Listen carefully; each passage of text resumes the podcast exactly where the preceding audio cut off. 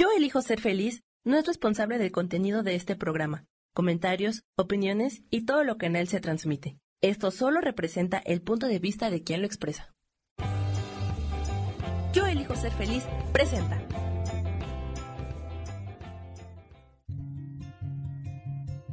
Volver a brillar, volver a sentir vitalidad. Bienvenido al programa.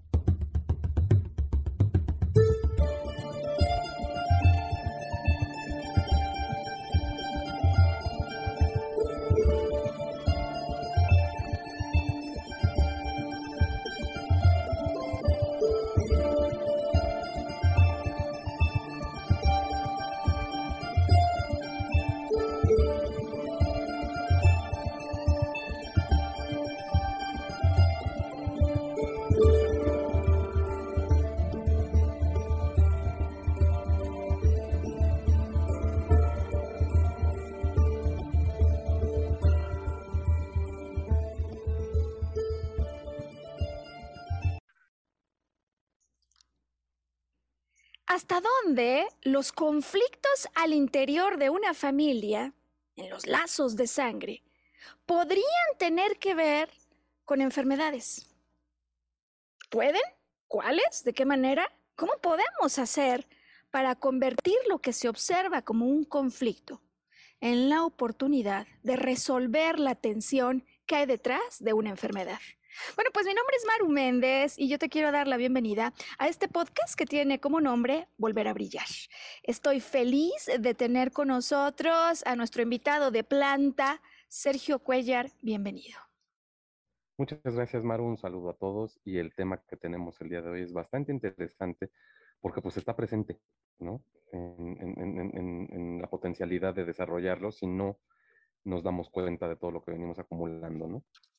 Mira, yo creo que podríamos comenzar hoy por reconocer que no hay uno solo de nosotros que no se haya sentido en algún momento presa de un conflicto familiar, ¿no? Ahora, ¿hasta dónde la sensación de conflicto se vive en un espectro de lo manejable y hasta dónde esto puede estar detrás de eso a lo que se llama enfermedades autoinmunes? En las que el propio sistema inmunitario es como si se volviera en contra de mí mismo y de mis células. Bueno, pues hoy vamos a estar dando respuesta a esto particularmente con este podcast, con esta producción, hablando de lupus y vitiligo y como lo hacemos siempre, con una historia súper real. Agradezco a ella y a su familia por la confianza que han tenido para que empecemos a trabajar esto juntos. Y desde luego, Sergio, como hacemos siempre, mantendré los nombres en anónimo pero la historia es plenamente real. Y el plan de vuelo que tenemos para hoy, para que quienes están sintonizando con nosotros en este momento, cuando arranca la transmisión, 12 del día, o cuando a su ritmo, a través de YouTube, a través de Spotify, pueden sintonizar es la siguiente. Este es el plan. Empezará hoy Sergio ambientándonos, llevándonos, ¿no, Sergio? Para, para sentirnos realmente adentro de lo que significan los conflictos adentro de una familia. Vamos a ver qué escogió hoy, si, si una historia, si una novela, si una película, si su vida propia o la de un ser famoso. En segundo lugar, me gustaría explicarte qué significa desde la perspectiva de la biodecodificación. Esta propuesta que nos explica que atrás de lo que nosotros estamos padeciendo en lo físico hay mensajes de vivencias internas que tiene el cuerpo y que no hemos encontrado forma de resolver. Quiero explicarte cuáles son en este caso las emociones o vivencias internas que nos van a ayudar como clave, como pistas para tratar de descodificar lo que al interior de la persona que está viviendo esto está ocurriendo. Y una vez que tengamos el contexto en general de las enfermedades inmunes, hablaremos de qué es lo que hay detrás del lupus, qué es lo que hay detrás de vitiligo y con este marco general, es el código general, nos vamos al ejemplo que me parece que el día de hoy es clave para poder entender esto que puede ocurrir. En el caso de una chica, Sergio, de 18 años, 18 años con lupus y vitiligo. ¿Por qué? ¿Qué ocurrió en la historia familiar? Voy a platicarles hoy eh, lo que sucedió cuando esta familia me vino a visitar. Sabes, es la primera vez en el tiempo en el que he estado practicando biodecodificación que me enfrento a la situación de un conflicto al interior de una familia. Eh, entonces, quiero platicarles qué fue lo que ocurrió, cómo empezó esto y sobre todo, qué aspectos conscientes podemos abordar. Lo que además, por cierto, nos toca a todos. Tengas o no tengas lupus, si tú tienes conflictos al interior del hogar, aquí hay información que te va a interesar. ¿Qué hay en el territorio de lo no consciente? ¿Qué es lo que ha empezado a aparecer al trabajar con ella? Que por cierto, Sergio, eh, ha empezado el proceso de reversión por lo pronto de dolor no se podía mover. Ha empezado. Y, y por último, iremos a la solución final. En este podcast en particular, a mí me gustaría resaltar la importancia que tiene solucionar los conflictos, vivencias internas o emocionales que hay detrás. No solo la conciencia, sino la conciencia que activa una solución, porque sin esa solución, aunque yo sepa que tengo conflicto con papá, podría quedarme permanentemente pegado a esto. Y para nada lo queremos. Así que, Sergio, ese es el plan de vuelo. Eh, quiero darte espacio, abrirte micrófonos, pues, para que nos platiques qué traes. Que además siempre lo que Sergio trae tiene metáforas y analogías que nos sirven muchísimo. Adelante, Sergio. Gracias, Maru. Pues en esta ocasión vamos a hablar de una película que es, la verdad, transgeneracional Sí. ¿Por qué? Porque es un remake, ¿no? Fue una película que se estrenó en 1985 con un actor que se llamaba Chevy Chase y nos referimos a Vacaciones. En 2015 se hace un remake como la saga que continúa y bueno, básicamente se trata de un padre de familia que es el patriarca de una familia pues un poco desequilibrada, ¿no? Desconectada. en ese este, él planea revivir un viaje que hizo con su familia cuando era niño cruzando toda la Unión Americana en coche para llegar a un parque de diversiones en California. ¿no? Entonces la película eh, realmente eh, inicia cuando pues, le propone a su familia este, repetir este viaje que los unió cuando eran, cuando eran este, pequeños y este, pues la familia muy de mala gana acepta. Para esto el padre adquiere una camioneta muy sofisticada con lo, con lo último en tecnología, pero eso es una camioneta china, ¿no? Entonces, este, desde que inician las vacaciones cruzando, pues imagínate toda la anchura de, los Estados Unidos de América en el norte, pues son días y días de, este, mm, travesía. Entonces van visitando este, muchos estados en los cuales primero chocan, luego la camioneta se vuelve loca con los, este, los avances tecnológicos este, y se van enfrentando a pues muchas situaciones, ¿no? Eh, cuando finalmente eh, abordan este, el, último tramo del viaje, pues la camioneta explota. Y, este, y pues ellos se quedan a pie, llegan de aventón, en realidad, al parque de diversiones, el cual pues está cerrado permanentemente, imagínate, después de toda las, este, la odisea que viven, se encuentran en el parque de diversiones cerrado, ¿no? Entonces, este, pues toda la familia, él, él este, acepta que pues toda la familia tenía razón en que debían de haber viajado en avión, este, muy frustrado, eh, pues acepta regresarse en avión y es ahí cuando la familia realmente se une, dirime sus diferencias y este y pues básicamente la película trata de una serie de aventuras que te hacen reír mucho. Híjole, Sergio, sabes que me parece que muchas veces, incluso de manera no consciente, pero nos sueltas una cantidad de información espectacular eh, que quiero aclarar que tú y yo no nos ponemos de acuerdo, ¿no? Yo te cuento el tema que hay y tú decides qué presentar.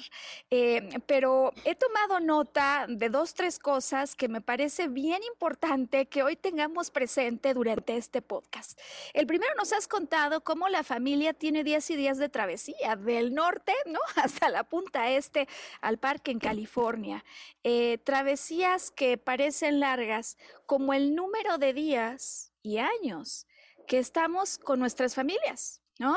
Eh, hay lugares, hay regiones, ¿no? Países donde llegada la mayoría de edad, pues el hijo deja la familia y se va a estudiar a otra universidad. ¿No? A otro, a otro país a veces o a otro estado. Eh, pero en los países latinos, en muchos, la verdad de las cosas es que es perfectamente normal que los hijos continúen en casa. Cuidado aquí, ¿no, Sergio? Cuando ya son mayores de edad cuando ya son mayores de edad, pero continúan eh, en un entorno familiar donde a veces, digo, queriendo y sin querer, el padre asume la figura de patriarca que nos has explicado en este momento. Y, y lo que me parece más relevante en la salida del podcast hoy es poder explicar que a veces son las expectativas que tenemos de algo que en el pasado vivimos o que en el pasado no hicimos o que queremos repetir, las que nos impulsan a buscar un futuro que no necesariamente se va a encontrar allí. ¿no? Es decir, el rol de las expectativas, y hoy vamos a ir hablando, porque además las establecemos todos, ¿no? Te dicen, no, no pongas expectativas. Te digo la verdad, en, en diversos aspectos de la vida, la verdad es que siempre las tenemos, las vamos fincando. Em, y por otro lado, aquí apunté, ¿no? El asunto de cómo estalla la camioneta. Y me parece que el estallido de la camioneta hoy lo vamos a usar, Sergio, como el símbolo del estallido del cuerpo. El estallido del cuerpo. Y cómo cuando ellos viajan en avión, cuando yo tomo perspectiva, cuando me alejo del conflicto, cuando veo las cosas con mayor elevación, puedo volver a esa integración y a esa unidad que de alguna manera las enfermedades autoinmunes nos están demandando. ¿Te parece entonces si antes de hacer la primera pausa del podcast, que hoy se me va a pasar volando, ya se me está pasando volando, Sergio, eh, abordamos el asunto de las enfermedades autoinmunes? ¿Conoces alguna, Sergio, conoces alguna persona que estuviera padeciendo alguna enfermedad autoinmune?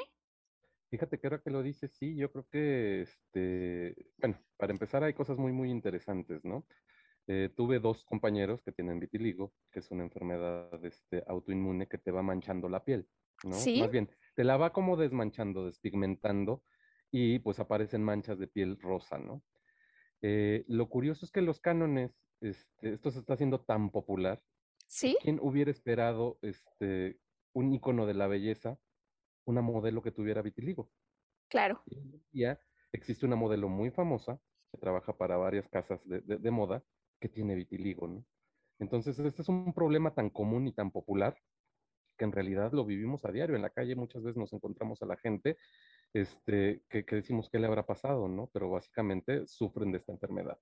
Y por el otro lado, este, también una enfermedad que es menos notoria, pero que tiene muchísimas este, eh, de, muchísimas este, secuelas, pues es el lupus, ¿no? Que es una enfermedad autoinmune. Absolutamente.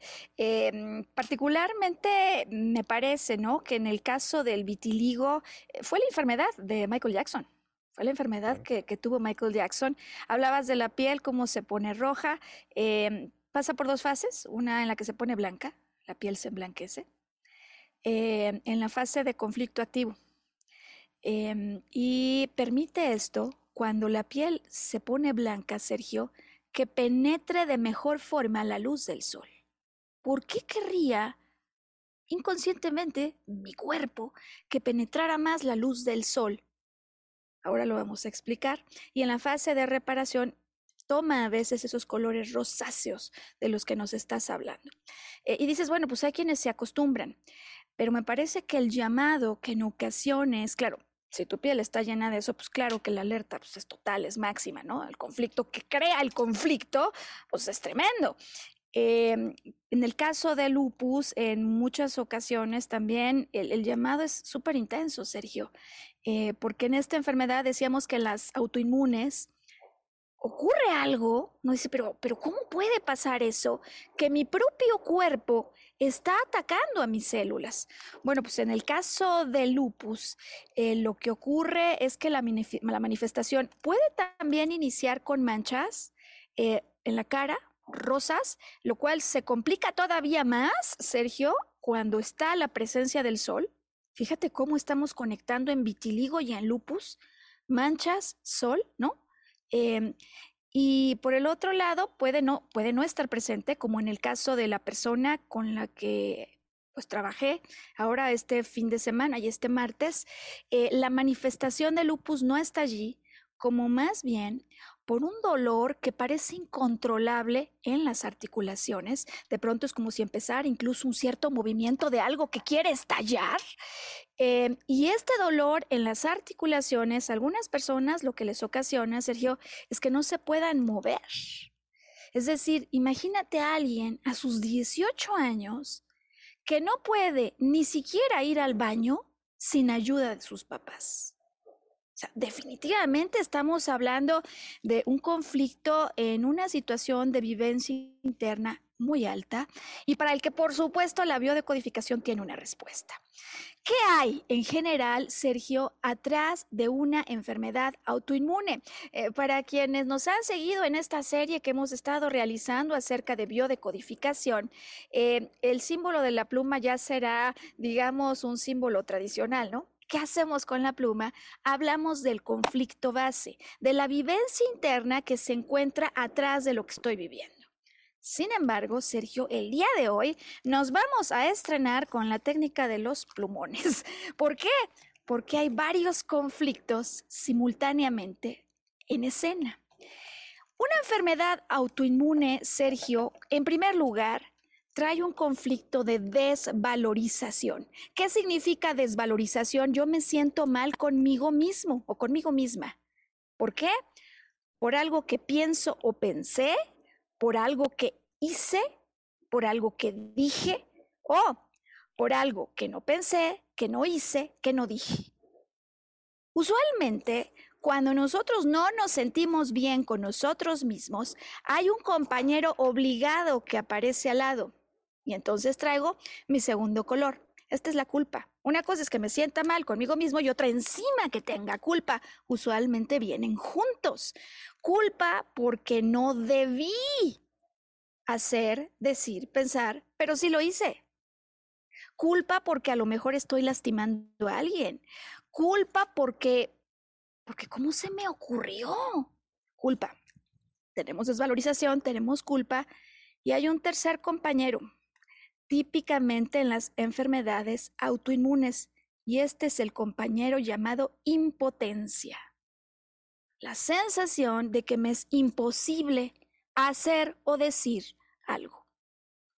Impotencia, culpa y desvalorización que van juntos, usualmente, Sergio, como ahora el conflicto base, vamos con estos tres, ¿no? el conflicto base en una enfermedad autoinmune. Importantísimo en las enfermedades autoinmunes, Sergio, em, un rasgo una expresión que nos va a ayudar lo que puede estar subyaciendo al conflicto que de alguna manera expresa el cuerpo. ¿Cuál es esta frase? ¿Cuál es esta expresión?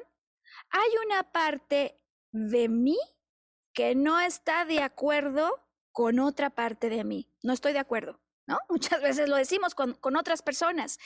Interesante, ¿no, Sergio? No estoy de acuerdo con algo que por el otro lado yo quisiera que fuera de otra manera. ¿Cómo ves este arranque?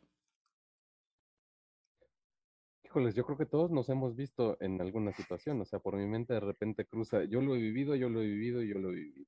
Sí, qué importante que lo digas, em, porque a veces uno piensa que estos podcasts son solo para la población que se encuentra viviendo este padecimiento y desde luego que los hacemos con una dedicatoria súper especial. Pero finalmente, si tú o yo nos encontramos con un caso de lupus, si tú o yo hoy nos sentimos atraídos por esta producción, es porque de alguna manera en algún punto hemos vivido estos conflictos. Y qué importante tener recursos para poderlos pues, resolver de una manera distinta, porque como hoy platicaremos, el asunto luego no es que no lo sepa. Sergio, la familia llegó aquí a sentarse y a platicarme el conflicto. Cuando yo pensaba, ¿sabes? Pues se me hace que tengo que encontrar un espacio especial, ¿cómo le voy a hacer cuando lleguen para hablar con la hija, que no oigan los papás? No, olvídalo.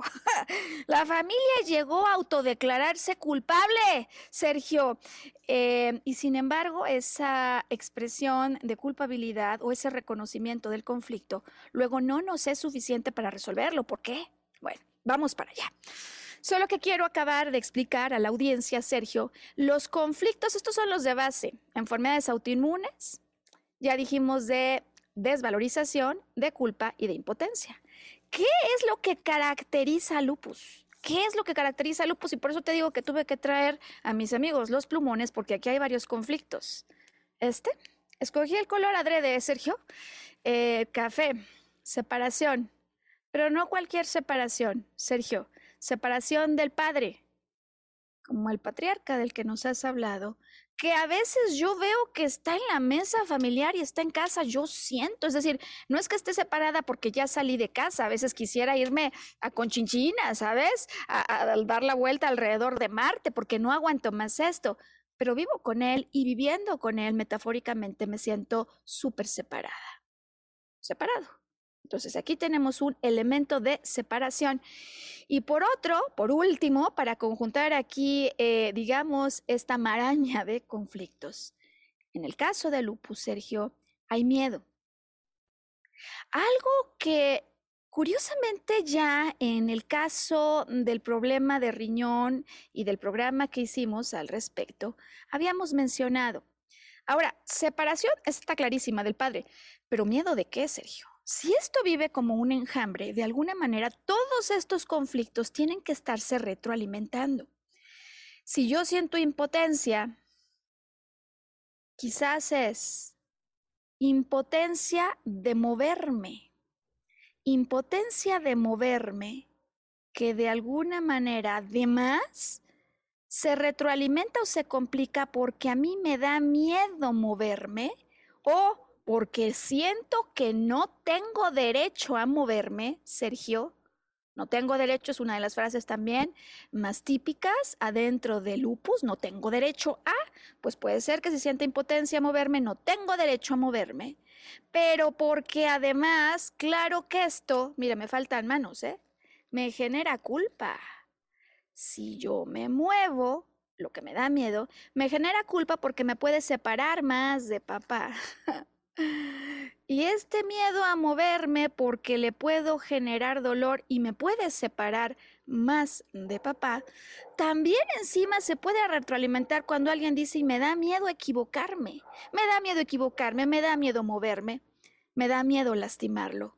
Y como me da miedo todo esto, como no lo hago, como ahora ni siquiera eh, me siento capaz de moverme al baño sin ayuda, lejos de que desaparezca esta que era la piedra angular de la desvalorización, ¿qué va pasando, Sergio? Para quienes están acompañando esto en video, lo voy levantando. Lejos de que este sentimiento o esta vivencia interna se resuelva, adivina qué, se vuelve a disparar. Exactamente. Se va fortaleciendo, se va incrementando. Bueno, pues vamos a hacer aquí la pausa hoy, volver a brillar en este programa que te puedes dar cuenta, Sergio, que trae una cantidad de contenido espectacular. Eh, y quisiera ir a la pausa ágil porque al regresar, Sergio, vamos a contar la historia real. Me parece que si bien en las pautas o en los códigos generales ya inmediatamente uno abre los ojos, en la historia familiar de esta travesía que vinieron a confesar, eh, vamos a encontrar claves y además vamos a hablar de algo que hasta ahora no hemos abordado cómo resolver conflictos cuando estamos hablando de una familia en el que hay observadores, testigos, referees, quienes quieren entrar al juego como si fueran pues eh, quien va a mediar y luego salen eh, más maraqueados, ¿no? Eh, el hijo, el padre. Es una dinámica de la que no hemos hablado y hoy vamos a empezar a hablar de los conflictos al interior del seno familiar, toda vez que los problemas con lazos, en los que una parte de mí no está de acuerdo con otra parte de mí, son la causa que hay detrás de las enfermedades autoinmunes desde la perspectiva de la vida interior que nos enseña la biodecodificación. Vamos a pausa. Sam, ayúdame por favor poniendo datos de contacto. Sabes, Sergio, sigue habiendo personas interesadas y nosotros estamos felices en ayudarles. Si es tu caso, si es el caso de un ser querido, no solo con enfermedades autoinmunes, eh, algún padecimiento que esté llevando verdaderamente un sufrimiento que no tiene por qué ser, Sergio. Ayer en una conferencia... Em, Escuchaba a una mujer que se siente absolutamente deprimida, que ya está harta de enfermedades, de medicamentos y que le ha encontrado de alguna manera la solución a esto cuando dice, pues mejor dejo de vivir. Y yo digo, no, ¿cómo? Si hay una solución. Pues por supuesto que hay soluciones, lo que pasa es que es un complemento que no solemos abordar, pero estamos decididos, Sergio, a ayudar a México y al mundo con esta información y además con prácticas que puedan ayudar en lo consciente y en lo no consciente a resignificar escenas vividas de las que a veces ni me acuerdo, que creo desconectadas, que realmente podrían estar motivando esto. Datos de contacto con Sam, que ya volvemos a contar la historia de esta familia bueno, Sergio, pues estamos hoy eh, con manteles largos en profundo agradecimiento con la familia que vino para platicarnos el problema que hay al interior del seno familiar em, y poder entender entonces a la luz de este ejemplo de qué manera la biodecodificación nos viene a ayudar primero a entender qué hay detrás de estos conflictos a nivel consciente y luego que resultó tremendamente revelador qué hay atrás de este conflicto a nivel inconsciente que lo puede estar disparando y cómo esto empieza a repercutir inmediatamente a favor, por lo pronto ya, de la reversión del dolor que no le permitía moverse a una chica de 18 años. ¿Cómo empieza la historia, Sergio? ¿Cómo crees que empieza? Híjoles, no, no, no, ni idea, porque se crean una dinámica como de maraña, es decir, como una bola de estambre. Sí, exactamente. donde no encuentras dónde jalarle el hilo, ¿no? Fíjate que sí, eh, aquí está la maraña, yo ahora los he tratado de separar, pero mm, la historia comienza, son amigos muy queridos, por cierto, eh, son amigos muy queridos de hace 25 años. Este matrimonio son amigos muy queridos, el hijo es un ahijado. ¿Y cómo es la vida, no? Las situaciones, cómo de alguna manera se van eh, acomodando para que en definitiva este conocimiento pueda llegar a ayudar. Eh, el ahijado me contacta y me dice, pues madrina, estoy ofreciendo masajes a domicilio, masajes relajantes. Y yo digo, o sea que hay que impulsar al ahijado, Sergio, véngase para acá. Entonces, cuando le digo, véngase para acá, me dice, oye, ¿sabes qué? Mis papás quisieran irte a saludar. Le digo, pues, pues tráetelos a comer, ¿no? Y, y, entonces pienso en otra amiga muy querida y digo, oye, si sabe que se vienen, o sea, sería una afrenta que no se venga a comer, ¿no? Pero cuando contacto con ella, me dice, ¿sabes qué? E, esta familia trae un problema que les trae sumamente preocupados y es lupus. Eh, la hija eh, trae un problema de lupus diagnosticado y siento que tú podrías ayudarles. Digo, ah, caray, o sea, te fijas como de pronto, ¡boom! Ahí te va, ¿no? Eh, llega la familia, te digo que yo antes de que lleguen empiezo a pensar, oye, pues esa es la primera vez, Sergio, que me toca tratar un caso familiar, ¿cómo le voy a hacer? Porque muchas veces atrás de los eventos que hay en una enfermedad, pues hay vivencias muy íntimas, que en muchas ocasiones uno no quisiera platicar y menos con sus papás, ¿no? Entonces yo digo, ¿cómo le voy a hacer? Yo, yo me empiezo a preocupar de cómo voy a hacer para encontrar un espacio de tal manera que pueda hacer que la persona que está viviendo el padecimiento se sienta en confianza en un espacio cálido para que eventualmente a lo largo de la sesión de biodecodificación pueda abrir su corazón. No olvídalo. yo estaba volando lejos, lejos de una realidad muy distinta. Se sientan sobre la mesa no teníamos creo que ni cinco minutos de haber empezado a platicar acerca de esto cuando empieza la confesión de hija y de padre tenemos conflictos entre nosotros, pero digamos, una declaración absoluta, como aquí hay guerra y estamos claros de eso. Pero no solo aquí hay guerra y estamos claros de eso, sino estamos claros de eso porque fíjate que ella y porque fíjate que él. Bueno, comemos, ¿no? Finalmente ya cuando viene la, etapa del café, del pastelito, ¿no? De cuando ya estamos un poco más relajados, pues se viene sin haberlo planificado así la sesión de biodecodificación número uno con la mesa familiar. Em, yo ya sé, Sergio, como ahora lo explicamos, que detrás del lupus, primero como enfermedad autoinmune, tenemos desvalorización, tenemos culpa y desde luego tenemos, este no es, es este, el color de la impotencia. Yo ya sé que particularmente aquí hay separación y también sé que hay miedo, pero no sé cuál es la expresión particular que en esta historia o el episodio que da lugar a todo esto. Puede ser además un conflicto que se ha venido perpetrando poco a poco con el tiempo en esos días largos como en el viaje que nos contabas, ¿no? Pero yo sé que detrás del estallido de la camioneta, del estallido del cuerpo, de aquel momento en el que las articulaciones duelen al extremo, que el cuerpo no se puede mover, Sergio, tiene que haber algo que detonó ese, último estallido, yo lo sé. Em, y desde luego ahora todos los que estamos estudiando juntos biodecodificación lo sabemos. ¿Qué pasó?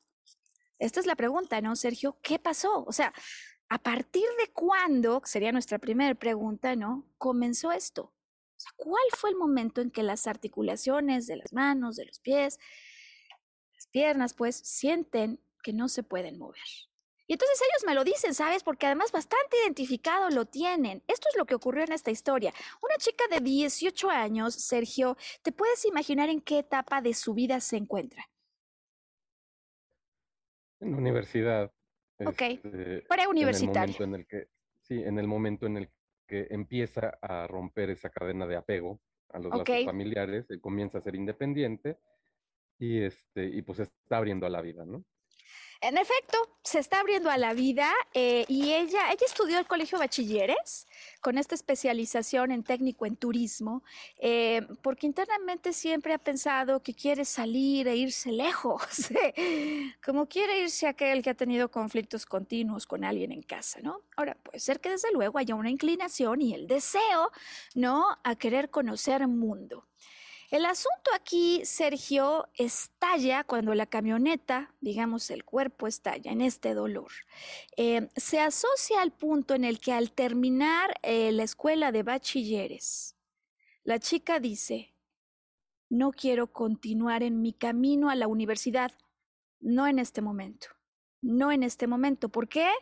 Porque tengo miedo de equivocarme lo reconoce, ella lo dice, tengo miedo de equivocarme y como tengo miedo de equivocarme, fíjate, aquí estamos ya, ¿no? Con el invitado del miedo.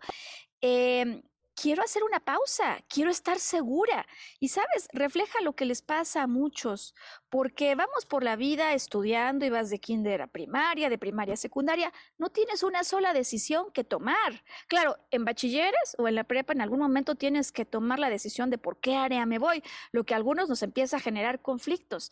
Pero el asunto es que en el momento en el que se acaba la escuela de bachilleres o preparatoria, se acaban las referencias claras, Sergio, que tenemos acerca de aquello en lo que consiste la vida. Eh, imaginemos para explicar este asunto del miedo y de las referencias el caso de un pez. El caso de un pez que vive en el agua y un día de pronto, eh, tipo un tsunami, una corriente, lo impulsa de tal manera que llega a la playa y está afuera del entorno en el que se siente cómodo y vital, el agua. ¿Qué crees que le pasa a los peces que se encuentran ante este desafío, Sergio? Pues comienzan a ahogarse, ¿no? A menos que en su riñón acumularan líquido en exceso. Y eso es lo que hacen los peces que están fuera de su entorno de referencia, acumulan líquido. ¿Para qué? Para sobrevivir y esperar el momento en el que una ola felizmente venga y les traiga de regreso. Entonces, este conflicto de miedo finalmente nos está hablando de perdí las referencias, perdí las referencias de algo en la vida. Es como si en mi entorno vital de pronto me sentí expulsado, eh, me sentí fuera. Em, y esto, desde luego, está atrás del componente del miedo. ¿Qué pasa en esta historia? Estamos en la comida y sigue la discusión familiar. Eh, yo los oigo y les digo, a mí me gustaría, ¿sabes, Sergio, observar. Quiero ver cómo discutieron eso.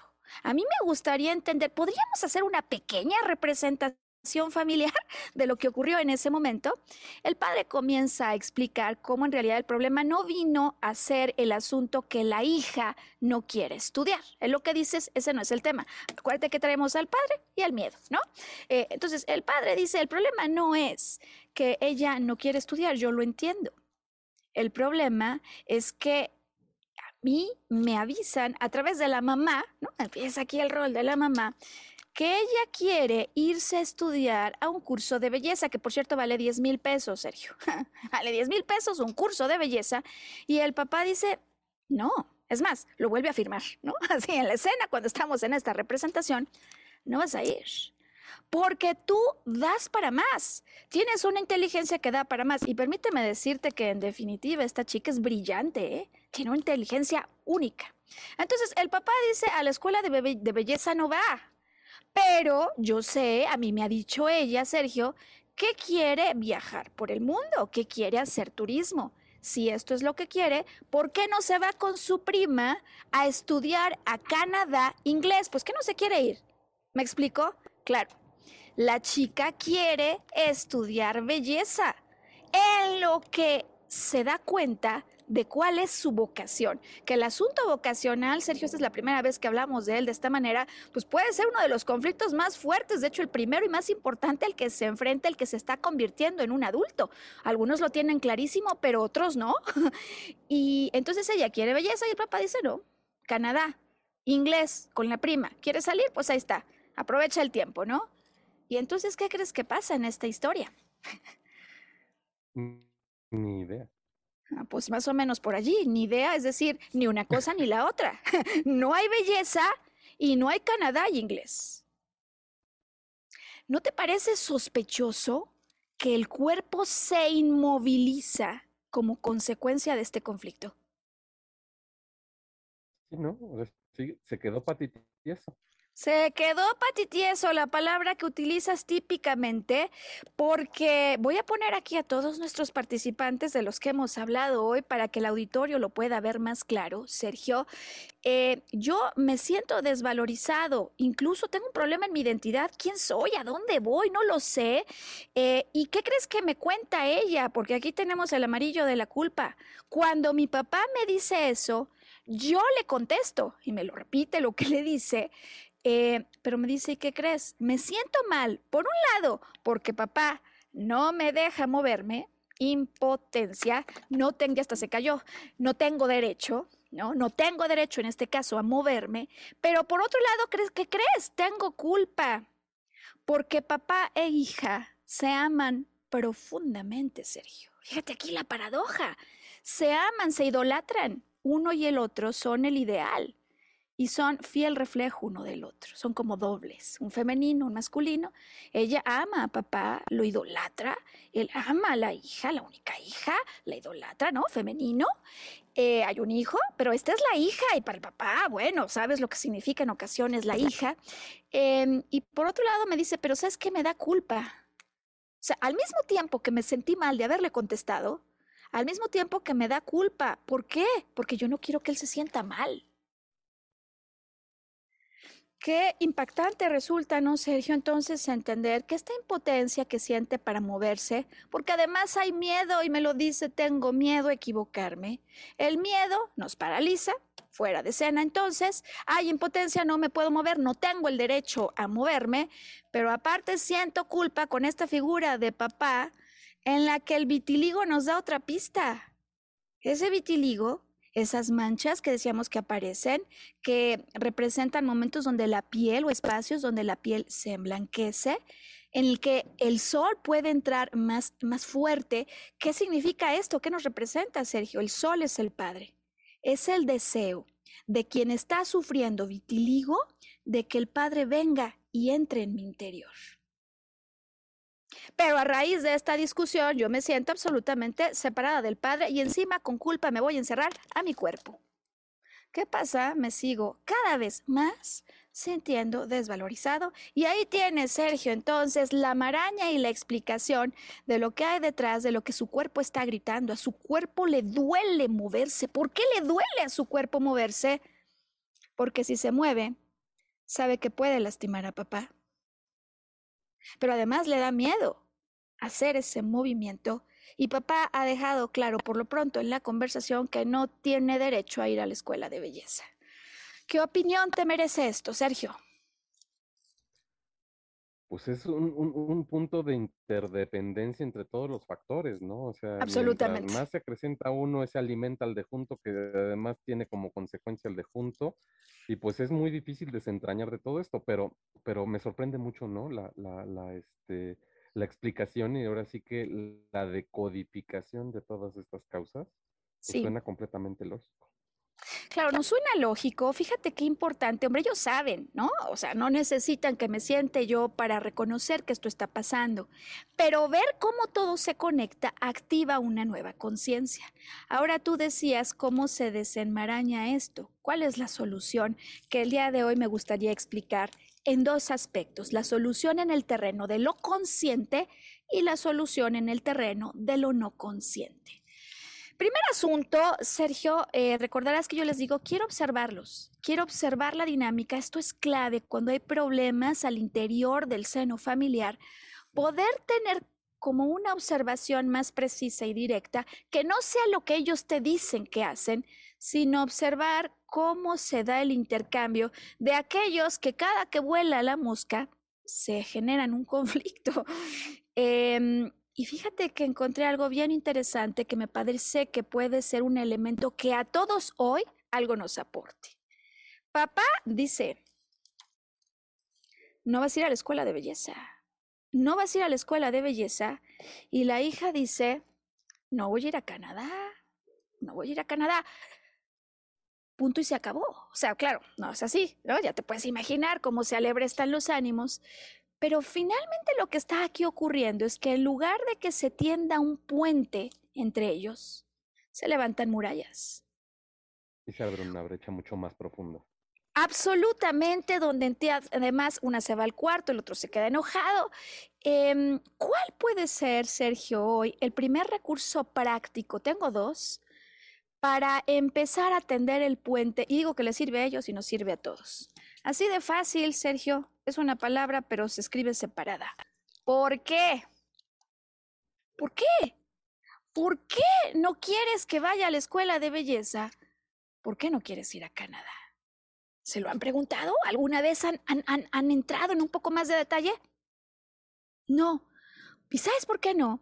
Porque papá asume que como ella en algún momento dijo que quería irse fuera, lo mejor para ella es irse a estudiar inglés a Canadá. Y puede ser que sí, pero también puede ser que no. Yo le decía, oye, ¿y qué tal que ella quiere irse a Moscú? No creo que allí le gusten mucho a la gente escuchar eh, estos idiomas anglosajones. ¿O qué tal que quiere ir a Francia? ¿No? Eh, por un lado, ¿hace cuánto que no se preguntan por qué? ¿Tú le has preguntado a tu papá cuál es la razón por la que no quiere ir a la escuela de belleza? No, pues porque me dice que, que soy mm, pues inteligente y tengo más recursos. Pero, ¿sabes, Sergio? La forma en la que el papá lo dice esto a la hija no hace sentir como que soy muy inteligente, sino que parece que soy una bruta, que no estoy viendo que tengo recursos. Hay algo más, allí hay algo más. Y entonces, Sergio, les entrego un protocolo que me gustaría hoy igualmente compartir con el auditorio. Yo decido, porque lo sé, que tengo un conflicto con papá, que necesito activar otro nivel de comunicación. Tomo mi mano derecha y la pongo sobre mi corazón y empiezo a verle a los ojos de manera directa. Y pongo esta, esta otra mano, mi mano izquierda, en señal de pausa, ¿no? Pausa, conecto con mi corazón y te miro a los ojos. En esta conexión estamos en posibilidad consciente de saber que voy a tender un puente de corazón a corazón a través de los ojos, a través de la voz y a través de esta energía que estoy sintiendo yo en el corazón. El protocolo implica tres partes. ¿Por qué? Papá, ¿por qué? Lo estoy viendo a los ojos, mano así, ¿no? Diciendo, estamos en son de paz, otra vez del corazón. ¿Por qué no quieres que vaya a la escuela de belleza? Y voy a escucharlo hablar, Sergio, hasta el punto en que papá inmediatamente conecta con la emoción que en su vida personal tuvo no haber estudiado una carrera. Papá perdió pronto a mamá y papá se las vio muy difíciles, tuvo que empezar a trabajar muy pronto, sin la oportunidad de una carrera, y para papá el hecho de no tener una carrera ha sido un impedimento, y papá que ama a su hija no quiere que ella tenga esta misma vivencia. Lo dice de corazón. Sabes que esto ella no lo había escuchado. Detrás siempre de esos nos determinantes hay miedos. Y poder tender el puente de corazón a corazón puede hacer que empecemos a entendernos mejor. cuando hacemos el camino inverso, cuando la hija pregunta a papá, papá, ¿por qué? ¿Por qué quisieras, no? Em, que no vaya a la escuela de belleza, ¿no? Esa es la primera parte. Pero la segunda es cuando entonces papá le pregunta a la hija, ¿por qué quieres ir a la escuela de belleza? Y entonces la hija, a su vez, Sergio, deja salir el sentimiento profundo, porque tengo miedo de equivocarme, porque no sé lo que quiero, porque me gusta la música, pero también me gusta lo artístico, quiero usar mis manos, quiero algo en lo que utilice mi intelecto y mi corazón. Es decir, la hija también está sufriendo. En este protocolo, Sergio, lo que buscamos es entender plenamente al otro, al tender un puente de comunicación. Vez que papá me dice que no quiere que yo vaya a la escuela de belleza porque le da miedo que al no tener una carrera tenga una vida difícil, yo lo que debo hacer, después de que busqué por qué, quiero repetir si entendí bien lo que papá me dijo. Y le digo, papá, si te entendí bien, tú no quieres que yo vaya a la escuela de belleza porque te da miedo que tenga un problema económico como lo estás teniendo tú. ¿Te entendí bien? Es decir, en el protocolo primero yo expreso la razón, el por qué, y el otro repite lo que yo le he dicho. Lo que a mí me preocupa es. Entonces, en esta conversación, ¿por qué no quieres? o por qué si quieres, si te entendí bien, lo que a ti te preocupa es, y en último lugar, yo digo lo que a mí me preocupa. Voy a hacer el ejemplo completo. Papá, ¿por qué no quieres que vaya a la escuela de belleza?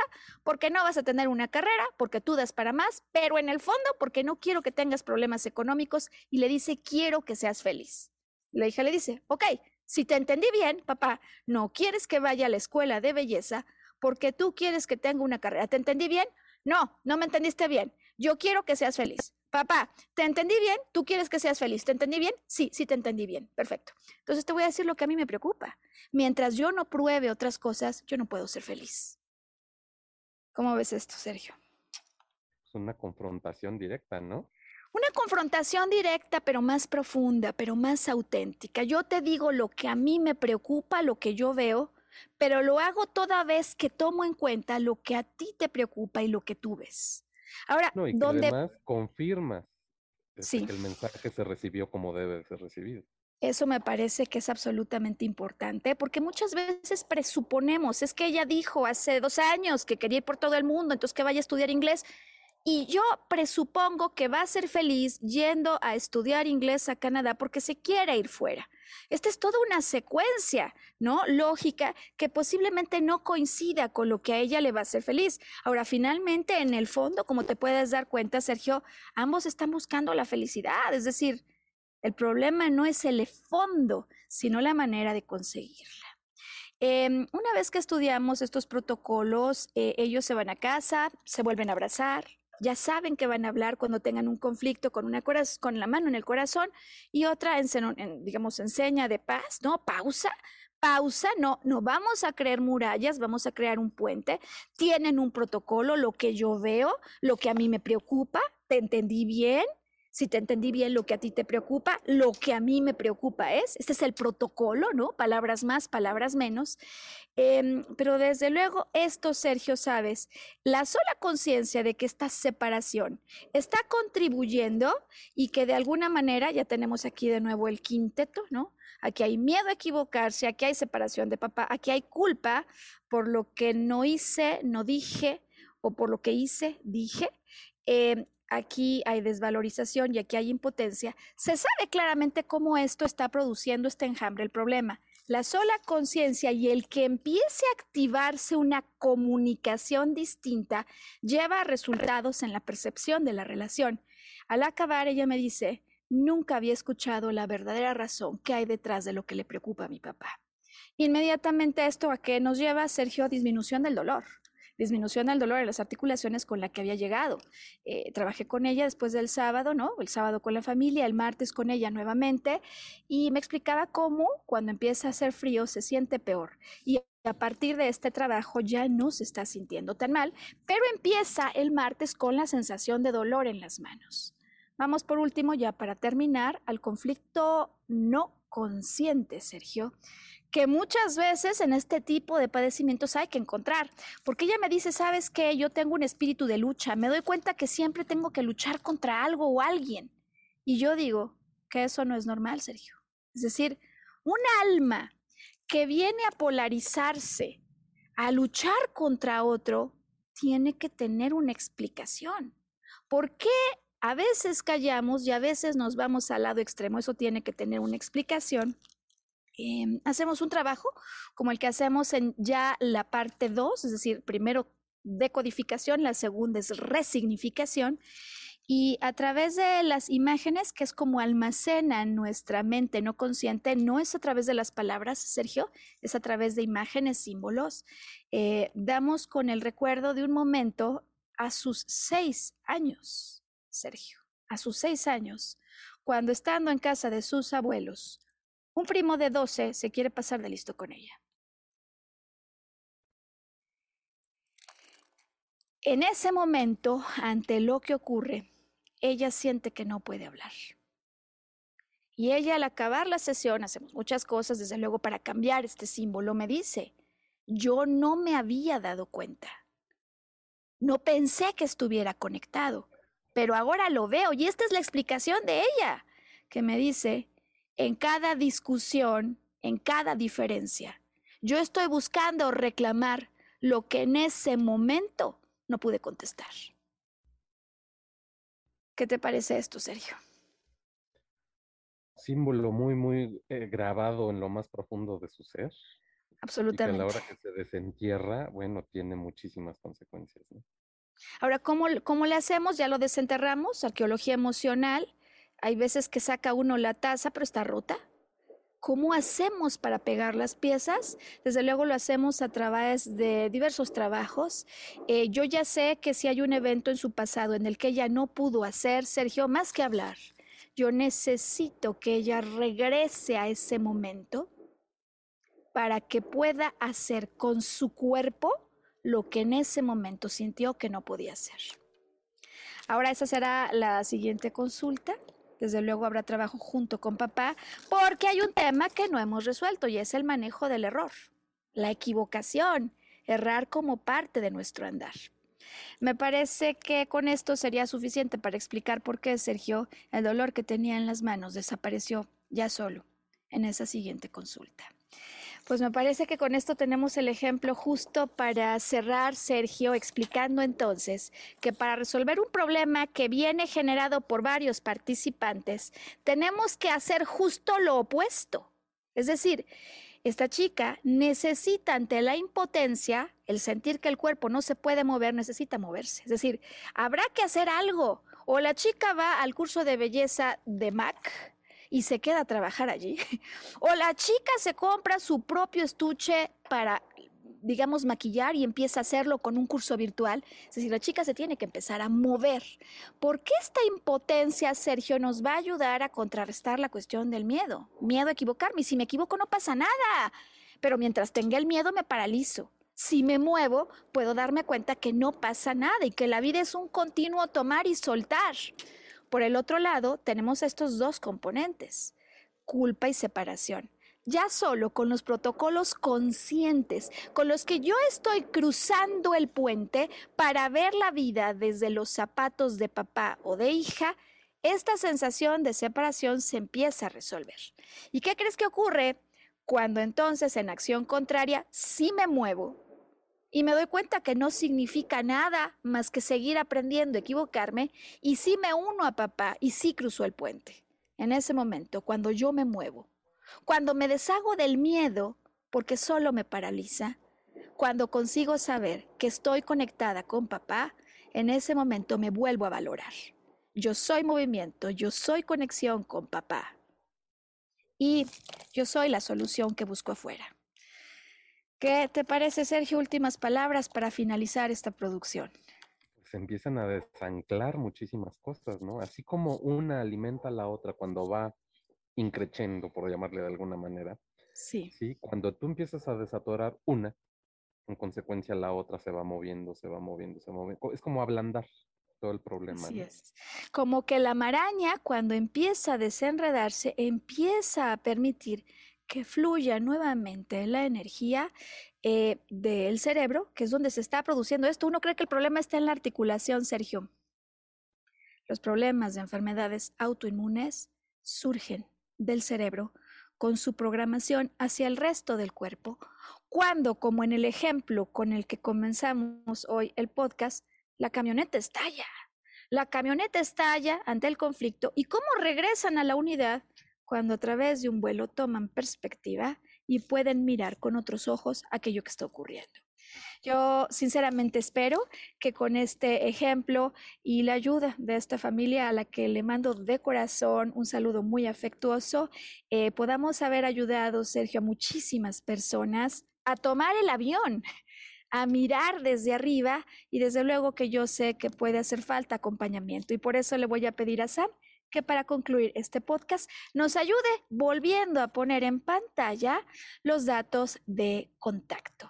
Eh, tenemos un WhatsApp, Sergio, y para quienes nos escuchan pero no nos ven, hay que apuntar 55 45 10 27 83. Lo vuelvo a repetir, 55 45 10 2783. Estaremos felices, Sergio, de seguir ayudando a quienes creen que en su enfermedad está la razón para no seguir viviendo, porque nosotros sabemos que en ella está la llamada a evolucionar y a seguir creciendo.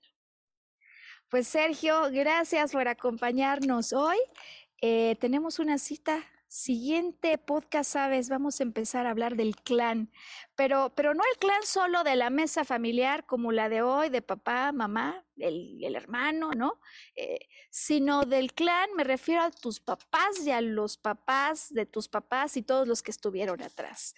Eh, se me olvidó decir que desde luego en la familia hay diferentes roles y en esta situación donde el hijo, por ejemplo, en silencio observa lo que ocurre, la mamá luego me dice, oye, ¿y qué crees? Una vez que veníamos para acá, queríamos ponerle un poquito de azúcar glasa al pastel que hicimos y que se nos cae y el papá que nos regaña. eh, desde luego que todos tenemos un lugar, estaré feliz de seguir trabajando con todos ellos y yo estoy segura que este conocimiento a muchos les puede ayudar. Pues Sergio Cuellar, te vemos aquí, ¿no? Para hablar Sí, sí, del claro clan sí, tenemos una cita.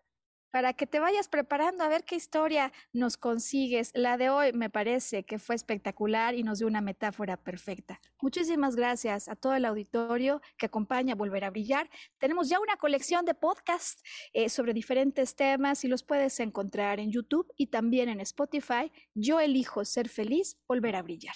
Allí tendrás muchísima información, Sergio, auditorio. Hasta la próxima. Hasta una semana más. Hasta luego.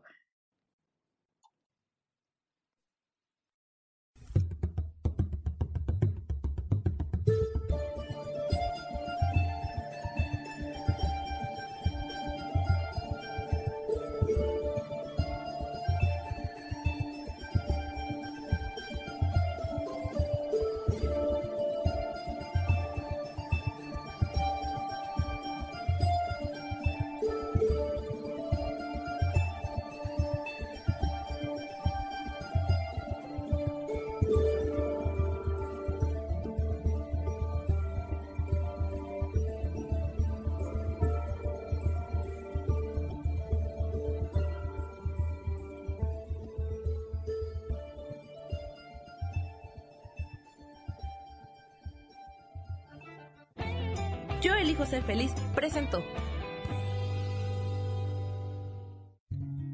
Volver a brillar. Recuperar la sensación de tu poder personal. Nos vemos en la siguiente transmisión de este programa. Esta fue una producción de Yo elijo ser feliz. Derechos reservados.